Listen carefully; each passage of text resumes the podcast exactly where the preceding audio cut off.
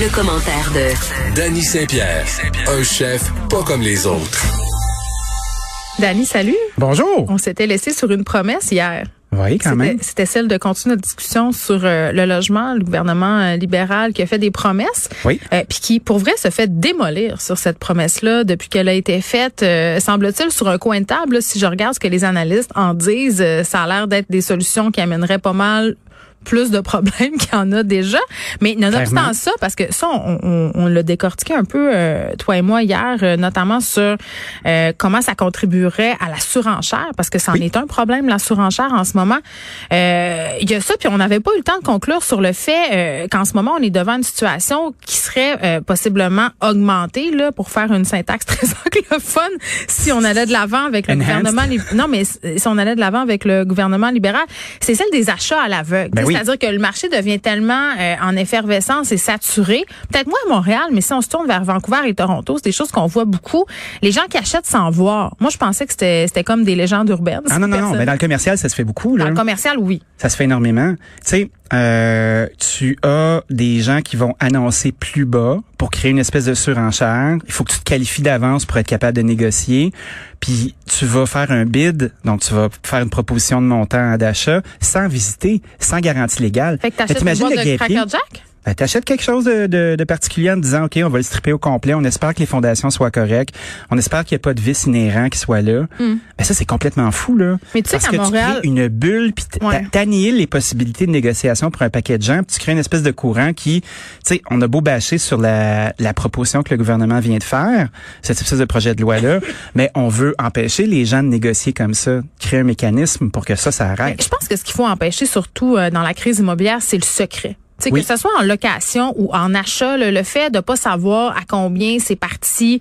Euh, tu sais, on voit ça régulièrement, là, des achats de propriété ou d'immeubles à revenus à un prix X, un peu de stripping, un peu de maquillage, on reflippe tout ça dans deux ans avec 300 000 de plus, Ouais. euh, qui est justifié en rien, là, finalement. Ça, ça serait peut-être le temps qu'on recommence, euh, à, ben, pas qu'on recommence, qu'on commence euh, à regarder ça. Puis au niveau locatif aussi, tu sais, euh, de pas savoir combien les locataires payaient avant que tu arrives. Ouais, mais ça, c'est une situation qui a été fabriquée par quoi, tu penses? Tu sais, tu as déjà été propriétaire d'immeuble, moi aussi. Tu as un locataire, ça fait 30 ans qu'il est en haut. Tu es capable de... t'es- le, locataire choisit de quitter. Mais il faut que tu Je- puisses la justifier, ta hausse de prix. Ben, tu faut que tu puisses la justifier, mais en même temps, tu as le marché... tu peux. Bah ouais, puis les taxes, les taxes que tu as sur ton immeuble, puis le marché aussi, tu sais, pourquoi pourquoi on pourrait pas considérer ça comme un véritable investissement? Puis d'être capable de travailler avec euh, l'offre puis la demande. C'est juste que c'est pas un investissement comme un autre. Quand Non. tu euh, loges des humains, c'est pas là. Il y a des obligations éthiques. Après ça, c'est un propriétaire que tu peux justifier avec les travaux, les améliorations que tu as apportées et l'inflation. Parce que moi, je t'entends là. Quand t'as un locataire qui est là depuis 30 ans, puis là, je, je dis n'importe quel chiffre, mais euh, t'as as une personne âgée qui quitte pour une résidence, ça fait 30 ans qu'elle est là, son loyer est encore à 575 pièces par mois.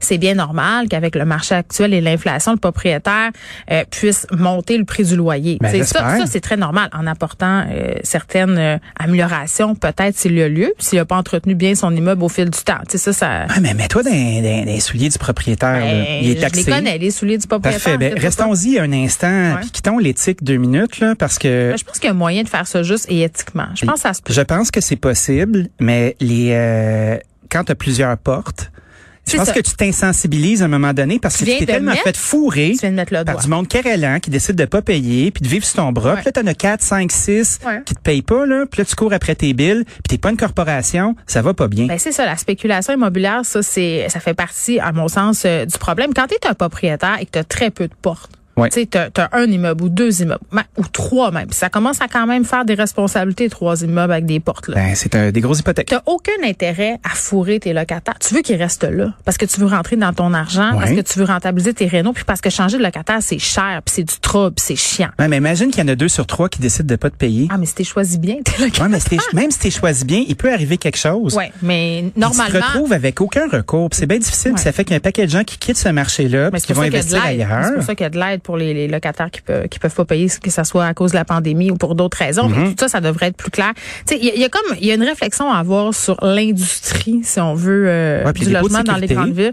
Oui, puis euh, des dépôts de sécurité, moi je suis pas contre. Puis il y a du cas par cas aussi. là. Il y a des gens qui ont pas l'argent pour faire des dépôts de sécurité.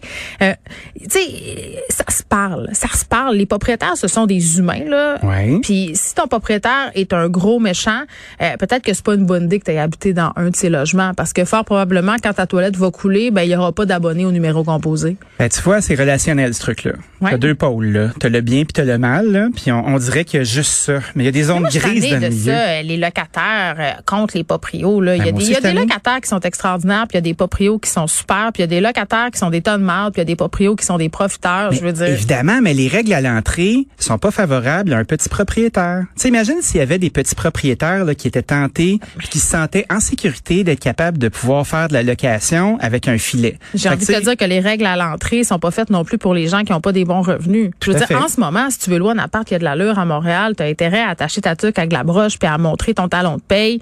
Euh, puis même, entre talons de paye généreux, il va y avoir quand même une guerre de celui qui a pas d'enfant, celui qui a pas de chien, celui qui est jamais là, celui qui est là au que chalet. Montréal doit mettre son pied à terre puis dire est-ce qu'on veut des familles? Est-ce On qu'on veut! Est-ce qu'on veut une mixité? Est-ce qu'on veut avoir des gens de tout acabit qui habitent ici? On veut juste des bobos qui sont là puis qui font des des cottages avec des Mais c'est ça qu'on veut, je pense. Ben, en tout c'est- cas, nos en politiques, ce moment, c'est ça qu'on veut. ben, nos politiques, c'est vers là qu'elles nous font tendre. Ben- Puis après ça, on se demande pourquoi les jeunes familles quittent Montréal. Je veux dire, dans mon quartier, Rosemont, si tu veux acheter un plex, je te l'ai dit hier, je leur dis encore, c'est 600 000, euh, c'est une dompe, il faut que tu mettes 400 000 de Renault. Qui a les moyens de se payer ça sans se saigner à blanc? Personne. Personne. Donc, Donc, Je bye pense- je C'est quoi, pense terre bonne, vit ton bonheur? non, c'est terre bonne humeur. c'est ça. Juste pour ça, moi, je veux pas y aller. Je veux pas y aller. Non, mais, mais toi, euh, on doit se poser des questions sur l'étalement urbain. Hmm. Puis je pense que la, les municipalités ont un rôle à jouer, que ce soit pour des dépôts de sécurité, pour être capable d'être le bailleur de fonds de quelque chose qui va aider les gens à entrer dans le marché. Soit le gouvernement essaie de faire quelque chose avec le 40 000 pour les gens qui n'ont pas vu la nouvelle passer. C'est l'enfant légitime d'un CELIB, d'un REER, sauf que tu- si tu le rappes, t'as pas à le rembourser. Hmm. Oui, Puis t'es moins de d'impôt. 40 ans. Fait Faut que me moins de 40 Il me reste un an si je veux redevenir propriétaire. C'est fini pour moi. C'est terminé. Mais je suis déjà propriétaire. Mais enfin, Bravo, je pense que je pense que c'est un sujet euh, qui va être excessivement important à l'extérieur aussi euh, des moments où nous les médias on fait oh, il y a une crise du logement. Ouais, Excuse-moi, là, il y a quelque chose qui s'appelle la campagne là. municipale. là. Oui, tout à fait. Ça, ça devrait être discuté euh, abondamment. là. À mon sens, c'est un des enjeux principaux de cette campagne-là. Ouais, je pense que je pense que l'oreille va être au rendez-vous. Puis parlant de revenus là, Oui, as-tu vu ça toi? On va se parler. As-tu vu ça? Hey, je l'ai tué, tu penses? As-tu vu ça? On va s'en parler? As-tu crié? Bon. Il y avait euh, une serveuse pas contente. Ça se passe dans le coin de Bécomo. Oui. Ça se passe dans un restaurant Max. On les salue. Deux clients euh, qui se pointent au restaurant. Le gars paie sa partie, laisse pas de pourboire. Arrivé au moment de payer la seconde partie de la facture, euh, la serveuse qui refuse de donner son change à la madame, donc à la conjointe du gars qui a pas laissé de type, en disant ben écoute, il a pas laissé de pourboire, fait que paie le pourboire à sa place. Ben moi de un, pourquoi que le monsieur a pas ramassé la facture de la madame? Ben, Moi ça ça m'a fait capoter. ça que je me demandais. Christy, t'es chez Mike, t'es trop cassé pour inviter ta blonde. Comment si on veut l'égalité des sexes, faut, faut que les Ben, gens chacun son la facture. tour. Mais peut-être que c'était chicané, là. on, on coupe pas des factures en deux quand on est un couple. On fait chacun son tour. Voyons donc. Ben, moi, c'est moi, tellement je- pas romantique. Moi, mon chum, il m'invite au restaurant à souper, puis moi, je l'invite au restaurant de déjeuner. C'est hot, hein? C'est comme au J'aime ton- J'aime ton style. C'est l'intention qui compte. Correct. OK. Prendre en otage le change de quelqu'un pour se payer, c'est non. La relation que j'ai avec les pourboires, elle est bien connue. Euh, quand on paye des gens 10 et 30 dollars en, en échange d'un pourboire qui est arbitraire de la part des clients, en leur donnant l'illusion Hmm. qu'ils ont un contrôle sur la qualité de leur service, c'est dans les moments comme aujourd'hui, là, où on n'a pas de personnel et ça va très, très mal, Ouais. qu'on se rend compte que ça tient pas la route. OK. J'ai trois as-tu vu les ouais. réponses Ben, de, attends, de attends, Mike? j'ai- trois questions pour toi, là. C'est fucked up. OK, ben, dis- c'est quoi que Mike s'est répondu, là? Ben, le Max de Bécomo le fait effectivement dans un restaurant avec service. Il faut prévoir un pourboire. Ouais, mais le principe même du pourboire, là, si on se fie aux règles qui sont en place, Ouais. c'est de démontrer ta satisfaction. C'est pas obligatoire. T'es insatisfait, tu laisses pas de pourboire. Sauf qu'au Québec, ici, on est du monde smart. On n'aime pas ça la chicane. Fait que qu'est-ce qu'on fait? Ben, on en laisse pareil du pourboire, puis on rentre la queue entre les deux jambes, puis on laisse une étoile sur le Facebook ou Ben, sur mais le ça, Google. c'est chiant. Moi, j'ai déjà été passive agressive. J'ai laissé ça. deux cents. OK, trois, les payer comme du monde? trois questions. Remarque, euh, si le client prévoit pas de pourboire, c'est le personnel de service qui paie pour vous offrir le service à table. C'est-tu vrai, ça? Ben oui, c'est vrai. Pourquoi? Ben parce que on va se baser sur les ventes que la personne a faites, puis c'est sur ça que son taux d'imposition va être basé. Fait que quand on, nous, on doit gérer les pourboires à l'interne, puis qu'on doit faire des déductions à la source, ben on va regarder la vente des gens. Que Le serveur a vendu pour combien C'est euh, sur ses cartes de crédit, euh, sur ses factures avec des cartes de crédit, il y a les pourboires. On est capable de les tracker, on est capable de les chercher. Il y a une juxtaposition entre les ventes puis les pourboires qui ont été reçus. Des fois, c'était c'est 25% de pourboires. Des fois, c'est 5% de pourboires.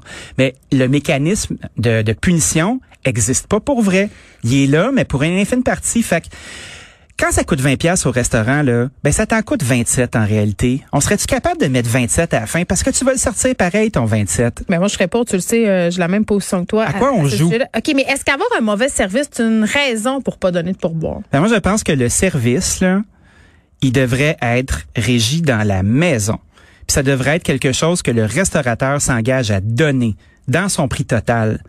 Un mauvais service là, ben c'est un restaurateur qui fait pas bien sa job. C'est pas un serveur qui décide de mal te Ben, servir. c'est ça. Ben, ce qui m'amène à te poser euh, la dernière question. Est-ce que le serveur, c'est le seul responsable quand ça se passe mal euh, dans un, dans ta soirée au resto, là? Mais pourquoi eh, effectivement? Parce que là, dans le cas euh, de la madame du Max à Bécomo, pour ne pas les nommer, euh, ils ont attendu deux heures et demie. Là. Ben, ils ont attendu Je deux heures et demie parce que c'était un- un, un mauvais restaurant qui était dans une mauvaise situation ou c'est un bon restaurant qui se sont retrouvés avec euh, des avaries euh, qui étaient peut-être hors de une leur pénurie de contrôle. main-d'œuvre. La pénurie de main d'œuvre. Mais tu sais, il y a plein de monde frustré, ça fonctionne pas. Moi, je pense que si tu veux avoir un restaurant avec service, tu regardes comme dans les Europes, puis tu mets le prix du service dans ta facture à la fin. Fait qu'il n'y en a pas de chicane. Ben, le service, il est inclus, le pourboire est à votre discrétion. Mais le problème aussi avec le pourboire, c'est que ça retire 15% du chiffre d'affaires total là, de la maison qui s'en va juste dans un département parce que on, on a des règles ici qui fait qu'on paye les serveurs comme des cheap. Ben, des serveurs là, c'est des mé- c'est un des membres des métiers de la vente, comme des agents d'immeubles, des agents d'assurance, des vendeurs d'auto, des vendeurs de meubles, des vendeurs de piscines, ça devrait marcher à commission cette affaire là. Tu vas avoir quelqu'un qui est performant tu as un bon salaire de base, puis après ça ben ce salaire là, il est majoré avec une commission. En même temps, si ça marche à la commission, c'est parce qu'ils me poussent des bouteilles puis des affaires. Non, mais ça, ça on me veut qu'il pousse, c'est sa job. Faut pas que je m'en rende compte. Non, il faut qu'il soit bon. Puis le la resta, je vous avertis le mark my words comme on dit en bon français. Il va y avoir un grand grand grand clivage qui va s'installer quand les euh, les aides gouvernementales vont s'en aller. Ça, c'est quand ça? Ben ça écoute, je On pense sait que ça va être après les élections, puis ça va Oui. dépendre s'il a gagné ou il a perdu. Exact. Mais ça va coûter cher aller au resto.